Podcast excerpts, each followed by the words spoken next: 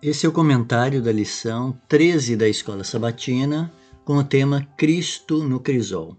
Nosso estudo ampliará o conhecimento sobre os sofrimentos de Cristo e o que o sofrimento do nosso Salvador fez por nós.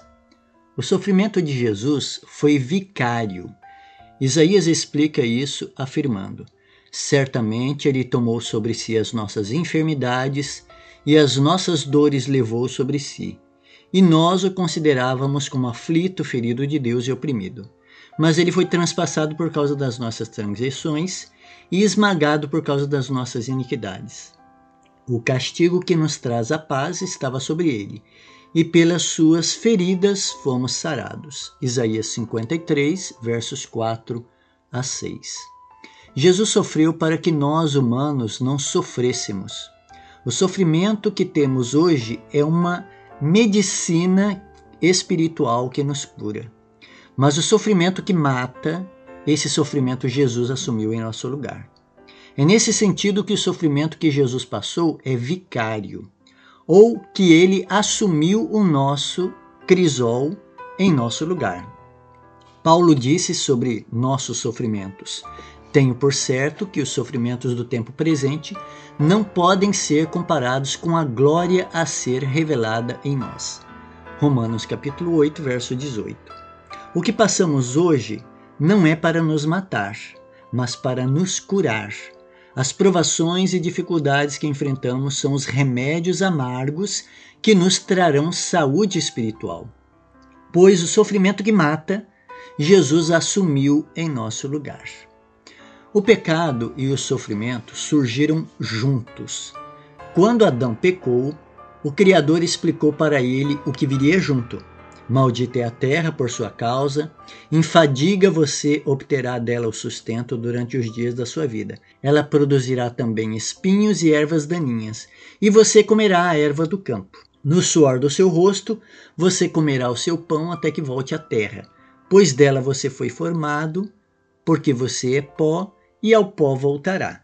Gênesis capítulo 3, verso 17 a 19. E a Eva foi dito que tipo de sofrimento viria sobre ela. Aumentaria em muito os seus sofrimentos na gravidez, com dor você dará à luz a filhos. O seu desejo será para o seu marido, e ele a governará. Gênesis capítulo 3, verso 16. Pecado é sinônimo de sofrimento. Quer ser mais feliz? Livre-se dos seus pecados que estão em sua vida. Quer temar sucesso e prosperidade? Seja fiel a Deus em todas as coisas, não se desviando nem para a direita e nem para a esquerda. Deuteronômio capítulo 5, verso 32. A vida de Jesus não foi somente vicária, sofrendo em nosso lugar, mas também foi uma vida de exemplo. Desde que nasceu, o bebê Jesus foi perseguido e sofreu ataques terroristas para lhe tirar a vida. A história da estrela do Natal, descrita em Mateus capítulo 2, verso 2, onde os magos vão a Jerusalém e o rei Herodes fica sabendo do nascimento de um novo rei, termina com a morte de dezenas de bebês na cidade de Belém. Mateus cita um texto de Jeremias capítulo 31, verso 15. Ouviu-se um clamor em Ramá, pranto grande e lamento. Era Raquel chorando por seus filhos e inconsolável porque não mais existem. Mateus capítulo 2, verso 18. Jeremias falava das mortes que havia acontecido quando Nabucodonosor invadiu Israel. E milhares de judeus foram mortos, principalmente na tribo de Benjamim, tribo que descendia de Raquel. Mateus vê figuradamente a Raquel como chorasse também pelas mortes dos bebês em Belém e arredores. Mas o sofrimento da família e do menino Jesus não parou aí. Jesus cresceu como exilado no Egito, até que o rei Herodes morresse. Depois disso, retornou para Galiléia para morar com a família. José era viúvo e tinha filhos do casamento anterior. E esses filhos foram uma fonte de sofrimento na vida do jovem Jesus. O livro Desejar a Todas as Nações relata que as atitudes de Jesus desgostava os irmãos. Sendo mais velhos que Jesus, achavam que ele devia estar sob a sua direção. Acusavam o jovem Jesus de se julgar superior a eles. e o reprovavam por se colocar acima dos mestres e dos sacerdotes e príncipes do povo. Muitas vezes o ameaçavam e procuravam intimidar o jovem Jesus, mas ele seguia avante, tomando por guia as Escrituras. Livro Desejado a Todas as Nações, página 53, parágrafo 1. Jesus passou por muitos conflitos familiares. Você vai se lembrar do episódio que sua mãe e irmãos foram buscar ele e interromper o seu ministério, em Mateus capítulo 12, verso 46. Tudo isso foi uma fonte de sofrimento e desgaste para Jesus. A Bíblia também diz que Jesus foi tentado em todas as coisas à nossa semelhança, mas sem pecado. Hebreus capítulo 4, verso 15. Ou seja, Jesus tinha aquela natureza espiritual que Adão possuía antes da queda. Jesus não tinha desejos pecaminosos ou maus pensamentos. Suas motivações eram puras e o caráter perfeito, da mesma forma que Adão e Eva haviam sido criados. E viver em um mundo de pecado, com pessoas imperfeitas e grosseiras, era uma tortura para Jesus em sua perfeição. O livro Desejado de Todas as Nações diz: a vida de Jesus estava em harmonia com Deus. Enquanto criança, pensava e falava como criança, mas nenhum traço de pecado desfigurava nele a imagem divina. Não ficou, no entanto, isento de tentação. Os habitantes de Nazaré eram proverbiais por sua impiedade. O mau conceito em que eram geralmente tidos é mostrado na pergunta de Natanael: Pode vir alguma coisa boa de Nazaré? João capítulo 1, verso 46. Jesus foi colocado num lugar em que seu caráter seria provado. Era necessário a ele estar sempre em guarda a fim de conservar sua pureza. Estava sujeito a todos os conflitos que nós temos de enfrentar hoje, para que nos pudesse servir de exemplo na infância e na juventude e na vida adulta. Satanás era infatigável em seus esforços para vencer a criança de Nazaré. Desde seus primeiros anos, Jesus era guardado por anjos celestiais. No entanto, sua vida foi uma longa luta contra os poderes das trevas. Que houvesse de existir na terra uma vida isenta de contaminação do mal era uma ofensa e perplexidade para o príncipe das trevas. Não houve meio que ele não tentasse para enganar Jesus. Nenhum dos filhos dos homens será jamais chamado a viver uma vida santa em meio a tão forte conflito como a tentação que o nosso Salvador enfrentou. Livro Desejado de Todas as Nações, página 41, parágrafo 3. Desde pequeno até o fim da sua vida, Jesus sofreu de uma forma intensa. Mas o sofrimento dele foi a nossa paz. Ele absorveu o sofrimento que nós iríamos suportar. Mas talvez uma das maiores decepções e sofrimentos foi a rejeição do seu próprio povo e da sua própria igreja.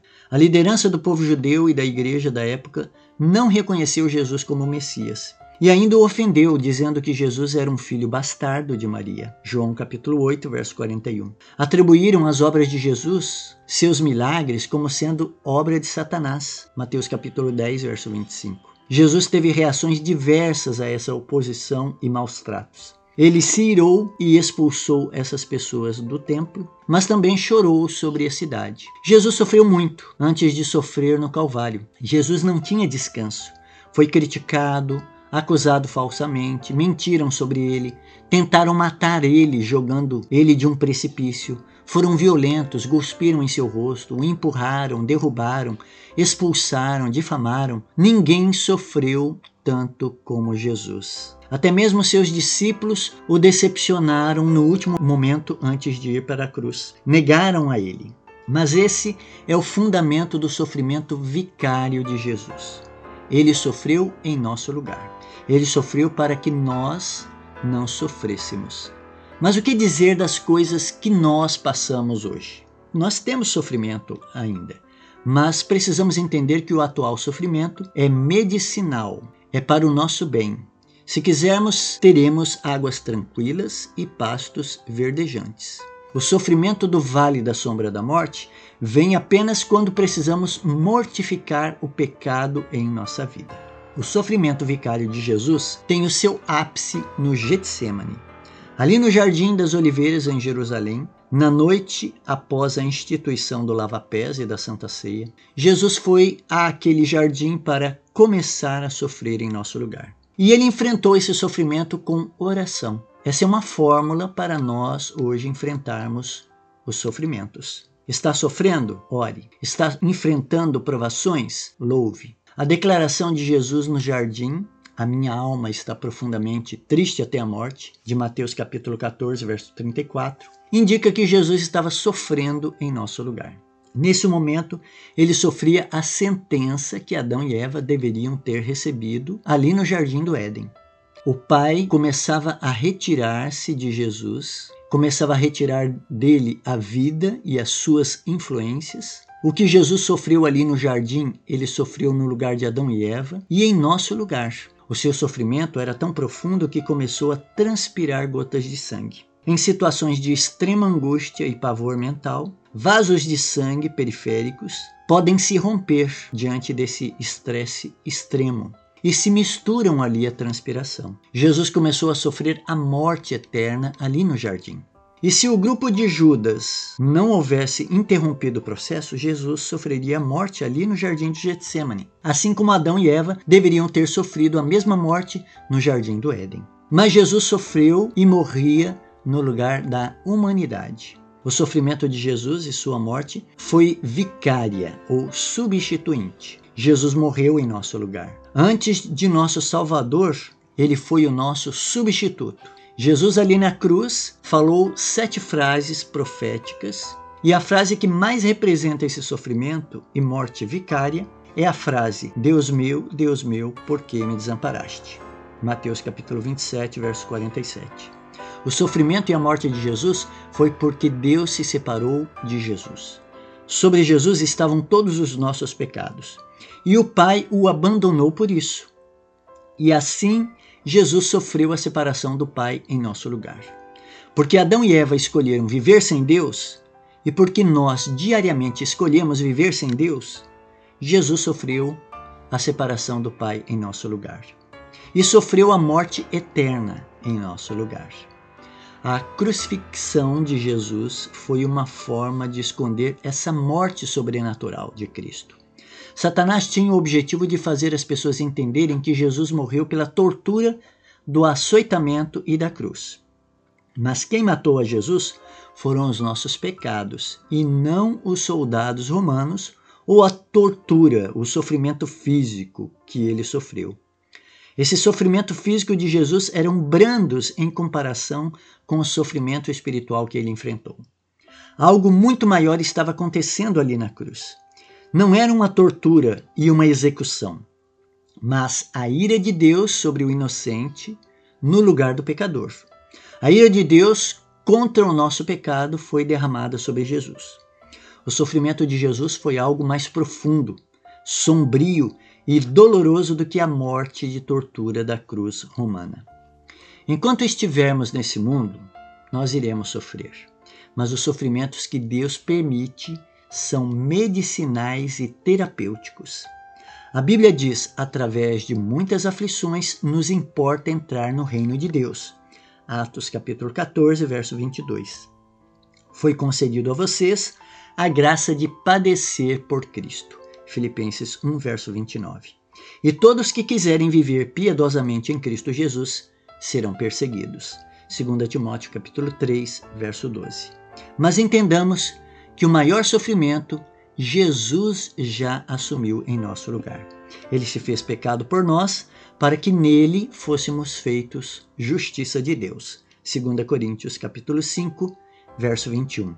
E a certeza diante de tudo que enfrentamos nesse mundo é que nada pode nos separar do amor de Deus que está em Cristo Jesus, nosso Senhor. Romanos capítulo 8, verso 39. Todos os sofrimentos, todas as angústias, provações, tentações que vierem sobre nossa vida não podem nos separar do amor de Deus. Deus sempre estará conosco, seus anjos estarão sempre nos guardando, o seu Santo Espírito estará nos dando paciência, virtudes para enfrentarmos esses sofrimentos. Sofrimentos que são medicinais, terapêuticos, para nos curar, para nos levar à vida eterna e para que nós estejamos perseverando até a segunda vinda de Jesus. Esse foi o comentário da nossa lição 13, a nossa última lição sobre os sofrimentos. Que Deus nos ilumine e nos ajude a perseverarmos e alcançarmos por fim a vida eterna. Tenha uma boa entrada de sábado, um feliz sábado na companhia de nosso Senhor Jesus Cristo. Um grande abraço a todos. Nós nos vemos por aí.